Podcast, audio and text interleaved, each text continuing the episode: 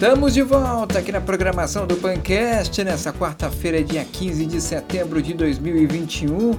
Eu sou o Marcos Santos, aqui comigo Osni Oliveira, e nesse episódio nós vamos tratar de um assunto que é pauta sempre, todos os anos, um assunto que é populista, que gera votos, que gera um balanço na economia, que são programas sociais. E aí a gente vai falar sobre os méritos e defeitos sobre esses programas do governo. No Brasil atualmente nós temos, segundo dados divulgados, uh, dados esses oficiais, nós temos cerca de 213 milhões de brasileiros, mais precisamente 213,4 bilhões. Desses 54 milhões de brasileiros são pobres, 14 milhões são miseráveis, 14 milhões também são desempregados, estão desempregados e 6 milhões estão desalentados. Aí você pergunta, Marcos, o que, que é desalentado? Eu já digo para vocês. E aí os desempregados, eles devem ser comparados com a população economicamente ativa, que é aquela que tem condições de trabalhar, que está em, em torno, segundo os mesmos dados, dados oficiais, 106 milhões de brasileiros que têm a condição de trabalhar e estão ali de alguma forma trazendo, uh, fomentando a economia porque estão trabalhando, enfim. 106 milhões de brasileiros. Agora, os desalentados, que eu tinha dito anteriormente, segundo o IBGE, são aqueles que têm condições de trabalhar, mas que desistiram de procurar o emprego. Logo, estão fora dos 14 milhões de desempregados. Então, no Brasil, nós temos 14 milhões de pessoas que têm condições de trabalhar e que estão atrás de emprego, mas não conseguem e aí são considerados desempregados. Um número enorme, né? E temos aquelas pessoas que estão desempregadas, têm condição de trabalhar, mas por procurar, procurar e não conseguir emprego acabaram desistindo e são intitulados então de desalentados.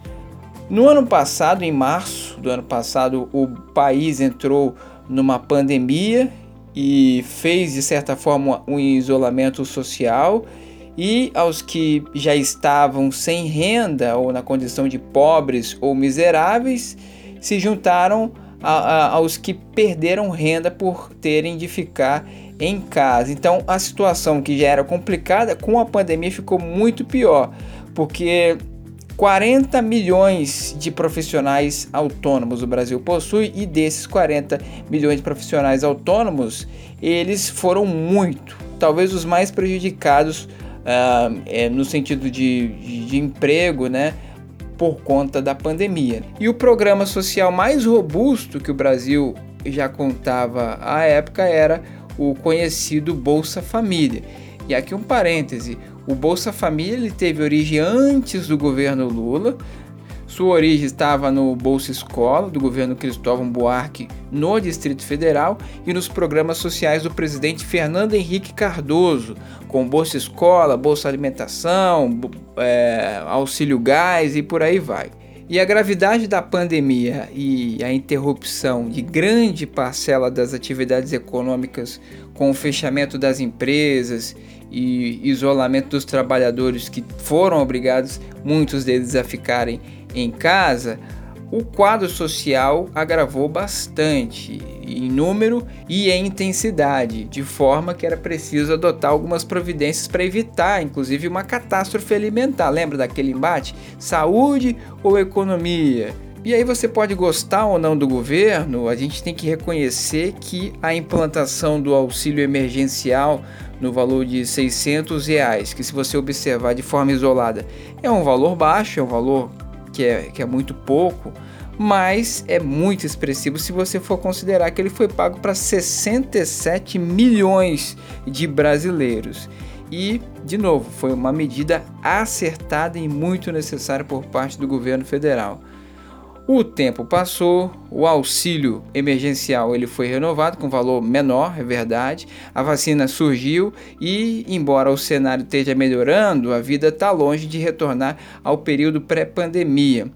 O que recomenda à sociedade e ao governo que trate como prioridade a retomada do crescimento para gerar produto, emprego, renda, imposto, aqueles negócios que faz a economia pulsar bastante. Osni Oliveira, a situação que nós vivemos hoje é um pouco melhor do que já passamos né, nesse período de pandemia. Aos poucos vai melhorando, mas estamos muito longe de estar no ideal, né? E acho que vamos demorar a chegar no, naquela situação de pré-pandemia. O Brasil estava decolando, veio a pandemia aí deixou-nos numa situação muito complicada. Mas como é que você enxerga essa situação dos programas né, que são necessários, mas que geram gastos muito grandes né, para a economia nacional? Como é que você vê isso? Muito me preocupa é, quando se fala em benefícios e programas sociais a forma com que é tratada tanto pelos governos quanto a população. E aí a gente não pode culpar apenas uma parte ou outra. A gente tem que avaliar como um todo. Porque isso faz parte da cultura. Isso traz um pouco da cultura, seja do brasileiro ou seja de países de fora. A gente tem como, como exemplo de fora a Finlândia, que em 2017 implantou um programa de auxílio aos desempregados que fornecia por volta de 560 euros para quem estivesse desempregado. E as pessoas, eu não vou dizer que vergonha, mas eu, as pessoas, quando elas começavam a receber esse benefício, elas se sentiam instigadas na obrigação de buscar uma melhoria, uma capacitação para se reinserirem no mercado. E deu certo por um bom tempo. Só que o governo foi observando que algumas pessoas estavam caindo na zona de conforto. E é aqui que eu quero chegar. A gente tem que discutir essa parte de chegar na zona de conforto.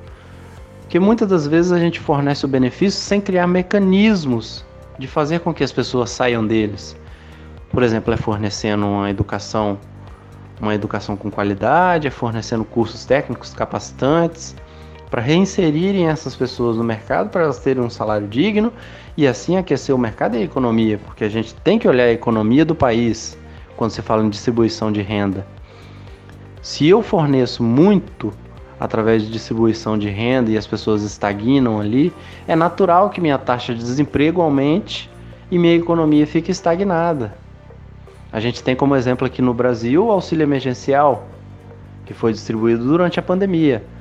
É nítido, você percebe no mercado a falta de mão de obra, porque não foi criado mecanismos de depois dessa distribuição a gente buscar reinserir essas pessoas no mercado. E é claro, quem é incapaz realmente deve, merece receber as pessoas incapacitadas. Aí a gente pode até entrar aqui na, na discussão de reinserir essas pessoas no mercado ou não, e ou alongar esse benefício, porque a pessoa realmente encontra-se numa situação difícil da vida.